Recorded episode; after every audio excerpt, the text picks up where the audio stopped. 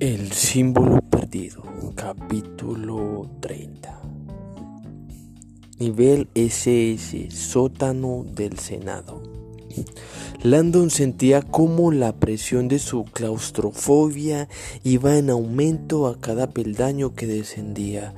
A medida que se internaban en los cimientos originales del edificio, el aire estaba cada vez más cargado y la ventilación parecía ser inexistente.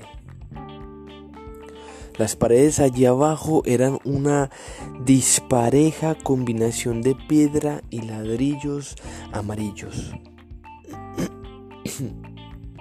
La directora Sato seguía tecleando en su Blackberry mientras avanzaban. Langdon había advertido recelo en su cauteloso comportamiento, un sentimiento que rápidamente se había vuelto recíproco. Sato todavía no le había dicho cómo sabía que él estaba allí esa noche. Un asunto de seguridad nacional. Le costaba creer que hubiera alguna relación entre el antiguo misticismo y la seguridad nacional, aunque claro, le costaba creer prácticamente toda la situación. Peter Solomon me confió un talismán. Un lunático me ha engañado para que se lo trajera al Capitolio y ahora quiere que lo utilice para abrir un portal místico que posiblemente se encuentra en el cuarto SBS-13. No, la cosa no estaba demasiado clara. Mientras seguía avanzando, Landon intentó apartar de su mente la imagen de la mano de Peter, tatuada y convertida en la mano de los misterios. La truculenta imagen iba acompañada por la voz de su amigo. Los antiguos misterios, Robert, han sido origen de muchos mitos, pero eso no quiere decir que los misterios sean ficticios a pesar de haberse pasado la vida estudiando símbolos místicos e historia, intelectualmente a Landon siempre le había costado aceptar la idea de los antiguos misterios y su poderosa promesa de apoteosis. Era cierto que numerosos documentos históricos contenían pruebas indiscutibles acerca de un saber secreto que había surgido en las escuelas de misterio de Egipto y que había sido transmitido de generación en generación. Este conocimiento había permanecido en la clandestinidad hasta su resurgimiento en el Renacimiento europeo, cuando según muchos testimonios le fue confiado a un grupo de científicos de élite dentro de los muros del principal laboratorio de ideas de la Europa de la época. La Royal Society de Londres, enigmáticamente apodada el Colegio Invisible. Ese colegio oculto rápidamente se convirtió en un comité de las mentes más ilustradas del mundo. Isaac Newton, Francis Bacon, Robert Boyle e incluso Benjamin Franklin. La lista de miembros modernos no era menos impresionante. Einstein, Hopkins, Bohr o Celsius Todas esas grandes mentes eran artífices de varios de los grandes saltos del conocimiento humano, avances que según algunos eran el resultado de su aprendizaje de la antigua sabiduría oculta en el colegio invisible. Landon dudaba que eso fuera cierto, aunque realmente dentro de sus muros habían tenido lugar una inusual cantidad de trabajos místicos el descubrimiento en 1936 de los papeles secretos de Newton habían dejado atónito al mundo. En ellos quedaba constancia de la absorbente pasión del físico por el estudio de la antigua alquimia y el saber místico. Entre sus papeles privados se encontraba una carta a Robert Boylet, en la que lo exhortaba a mantener absoluto silencio acerca del conocimiento místico que habían adquirido no puede ser hecho público, escribió Newton, sin causar un inmenso daño al mundo. El significado de esa extraña advertencia todavía se debatía en la actualidad. Profesor, dijo Sato de repente levantando la mirada de su Blackberry. Aunque insiste en que no tiene ni idea de por qué está aquí esta noche, quizás podría arrojar algo de luz acerca del significado del anillo de Peter. Puedo intentarlo, dijo Landon, volviendo de sus pensamientos. Ella sacó la bolsita con el objeto y se lo entregó a Landon. Hábleme acerca de los símbolos de este anillo.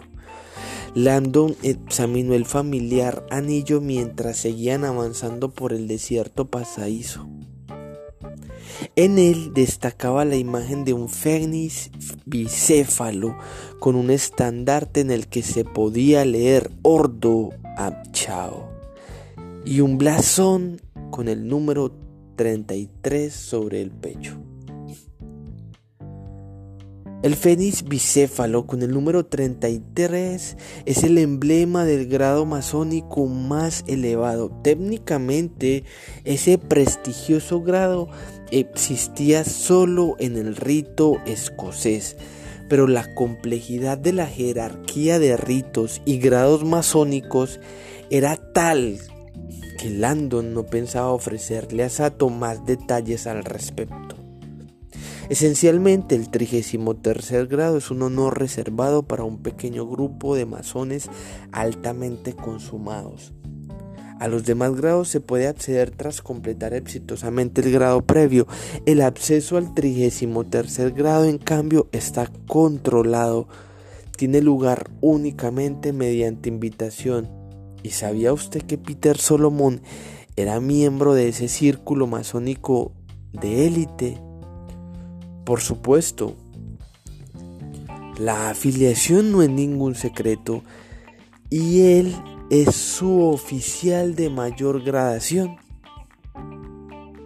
Actualmente sí, Peter lidera el Supremo Consejo del 33 grado, el órgano de gobierno del rito escocés en Norteamérica.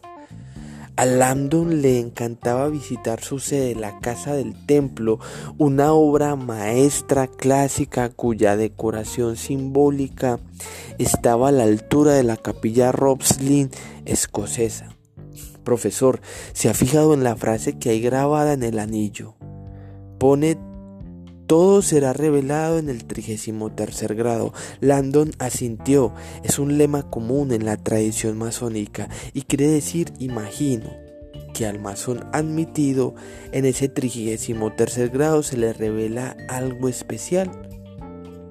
Sí, eso dice la tradición, pero seguramente no es eso lo que ocurre en la realidad. Siempre ha existido la conjetura conspirativa de que un selecto grupo de personas pertenecientes al escalón más alto de la, de la masonería están en poder de un gran secreto místico.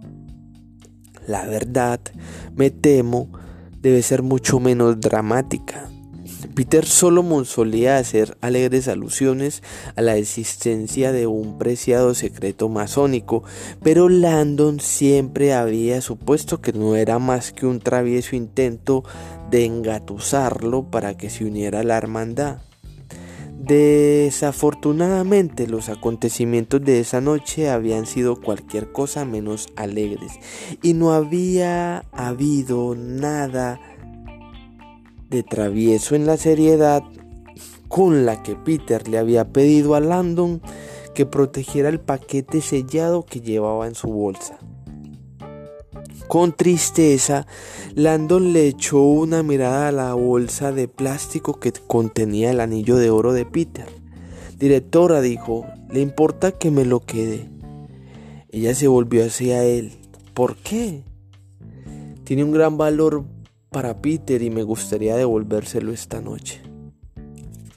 Ella se mostró escéptica. Esperemos que tenga la oportunidad. Gracias. Landon se guardó el anillo en el bolsillo. Otra pregunta, dijo Sato mientras se internaba todavía más profundamente en el laberinto. Mi equipo me ha dicho que al cotejar los conceptos de 33 grado y portal con masonería, han hallado literalmente cientos de referencias a una pirámide. Eso tampoco tiene nada de extraordinario, dijo Landon. Los constructores de las pirámides egipcias son los antepasados de los modernos albañiles y la pirámide, así como el resto de la temática egipcia, es un elemento muy común en el simbolismo masónico. ¿Y qué simboliza? Esencialmente la pirámide representa la iluminación, es un símbolo arquitectónico emblemático de la capacidad del hombre antiguo para liberarse del plano terrenal y ascender al cielo, al sol dorado y, finalmente, a la fuente suprema de la iluminación. Ya se quedó un momento callado, nada más, nada más. Landon le acababa de describir uno de los símbolos más elegantes de la historia la estructura mediante la cual el hombre se eleva hasta llegar al reino de los dioses. Según mi equipo, prosiguió ella, parece que esta noche hay una conexión mucho más relevante. Me han dicho que existe una popular leyenda acerca de una pirámide concreta que se encuentra aquí en Washington, una pirámide directamente relacionada con los masones y los antiguos misterios. Landon se dio cuenta de a qué hacía referencia y rápidamente intentó disipar la idea antes de perder más tiempo con ella. Conozco la leyenda directora, pero es pura fantasía. La pirámide masónica es uno de los mitos más perdurables de Washington y seguramente proviene de la pirámide que aparece en el gran sello de Estados Unidos. ¿Y por qué no la ha mencionado antes?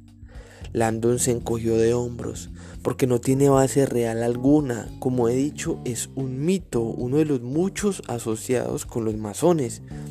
Pero este mito en particular está directamente relacionado con los antiguos misterios. Sí, claro, pero también muchos otros lo están.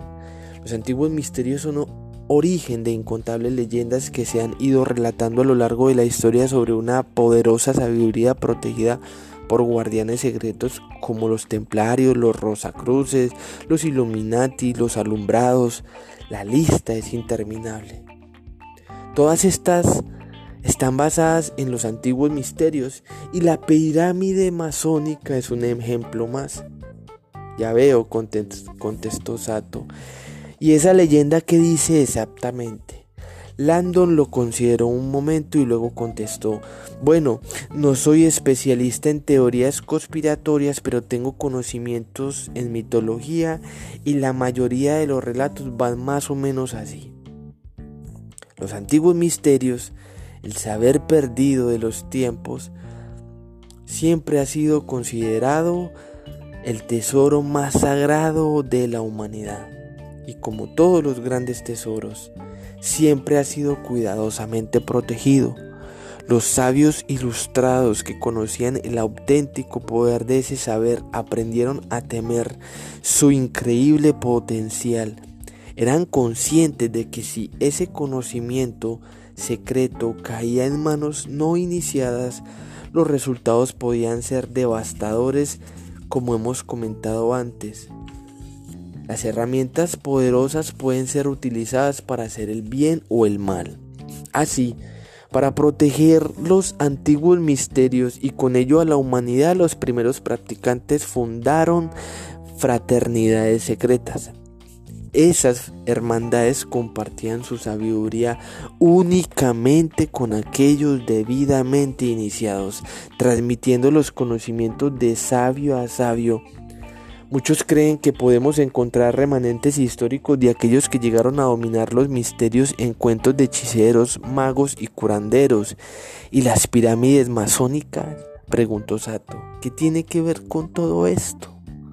Bueno, contestó Landon acelerando el paso, para no quedarse atrás. Aquí es donde historia y mito empiezan a converger. Según algunos testimonios, hacia el siglo XVI, casi todas estas fraternidades secretas de Europa habían desaparecido, la mayoría de ellas exterminadas por una creciente oleada de persecuciones religiosas.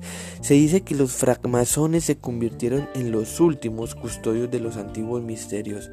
Obviamente, los masones temían que si tal y como les había pasado a sus predecesores, un día moría la hermandad, los antiguos misterios se pudieran perder para siempre. Y la pirámide, insistió Sato. Landon ya se estaba acercando. La leyenda de la pirámide masónica es muy simple. Dice que los masones para cumplir con su responsabilidad de proteger esa gran sabiduría para las generaciones futuras decidieron esconderla en una gran fortaleza. Landon procuró recordar todo lo que sabía sobre la leyenda. Insistió de nuevo en que todo esto no es más que un mito. Supuestamente entonces, los masones transportaron ese saber secreto del viejo mundo al nuevo mundo.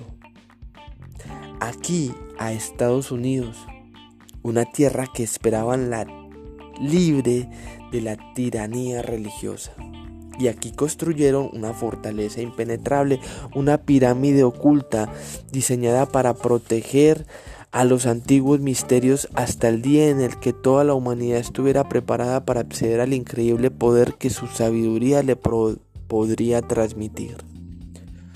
Según el mito, los masones remataron su gran pirámide con un brillante vértice de oro, símbolo del preciado tesoro que albergaba el antiguo saber capaz de conducir a la humanidad a la consecución de todo su potencial. La apoteosis. Menuda historia, dijo Sato. Sí, los masones son víctimas de todo tipo de leyendas descabelladas. Entonces, ¿usted no cree que existe esa pirámide? Por supuesto que no, respondió Landon. No hay ninguna prueba que sugiera que nuestros padres fundadores masónicos construyeron una pirámide en Norteamérica y menos todavía en Washington. Es muy difícil esconder una pirámide, sobre todo una suficientemente grande para albergar el saber perdido de los tiempos. Por lo que recordaba Landon, la leyenda no explicaba qué se suponía que escondía la pirámide masónica, si textos antiguos escritos ocultistas, revelaciones científicas o algo mucho más misterioso, pero sí decía que la valiosa información que había dentro estaba ingeniosamente codificada y que solo era comprensible para las almas más ilustradas. En cualquier caso, dijo Landon, esa historia entra en la categoría de lo que los simbologos llamamos híbrido arquetípico, una mezcla de otras leyendas clásicas en la que están incluidos tantos elementos de la mitología popular que solo puede tomarse como una construcción ficcional, no como hechos históricos, cuando Landon les hablaba a sus alumnos acerca de los híbridos arquetípicos, solía utilizar el ejemplo de los cuentos de hadas que de tanto contarse de generación en generación, exagerándolos cada vez más y tomando tantas cosas prestadas de otros cuentos, habían evolucionado hasta convertirse en homogéneos cuentos morales como los mismos elementos icónicos, damiselas virginales, apuestos príncipes, fortalezas impenetrables y poderosos magos. Por vía de los cuentos de hadas y de nuestras historias, se nos inculca desde pequeño esa primigenia batalla del bien contra el mal. Merlín contra Morgana, Lefay San Jorge contra el dragón, David contra Goliath, Blancanieves contra la bruja, o incluso Luke Skywalker contra Darth Vader. Sato se rascó la cabeza mientras doblaban una esquina detrás de Anderson y descendían un corto tramo de escalera. Dígame una cosa, si no me equivoco, antiguamente las pirámides estaban consideradas portales místicos a través de los cuales los faraones accedían al reino de los dioses. ¿No es así? Cierto. Sato se detuvo de golpe y agarró a Landon por el brazo mirándolo con una expresión entre la sorpresa y la incredulidad. Me está diciendo que el captor de Peter Solomon le ha dicho que encuentre un portal oculto y usted no se le ha ocurrido pensar que se podía tratar de la pirámide masónica de esa leyenda. La pirámide masónica es un cuento de hadas, mera fantasía. Sato se acercó más a él. Y Landon pudo percibir el olor a tabaco de su aliento. Comprendo su posición, profesor, pero en lo que a mi investigación respecta, el paralelismo es difícil de ignorar. Un portal que conduce a un conocimiento secreto. A mí eso me suena muy parecido a lo que el captor de Peter Solomon asegura que usted y solo usted puede abrir. Bueno, apenas puedo creer que lo que usted crea no importa. Tanto da lo que ha de tener en cuenta es que ese hombre puede que sí crea en la pirámide masónica. Ese tipo es un lunático, quizás piensa que el SBS-3 es la entrada a una gigantesca pirámide subterránea que contiene toda la sabiduría de la antigüedad. Sato permaneció absolutamente inmóvil mirándolo furiosa. La crisis a la que me enfrento esta noche, profesor, no es un cuento de hadas. Es muy real, se lo aseguro. Se hizo un frío silencio entre ambos. Señora, dijo finalmente Anderson, haciendo una gesta hacia una puerta cerrada que había a unos tres metros. Ya casi hemos llegado, si es que quiere continuar. Finalmente Sato apartó la mirada de Landon y le indicó a Anderson que no se detuviera. Siguieron al jefe de seguridad y cruzaron la puerta, tras la cual había un estrecho pasadizo. Landon la miró primero a la derecha y luego a la izquierda. Esto debe de ser una broma. Se encontraba en el pasillo más largo que hubiera visto nunca.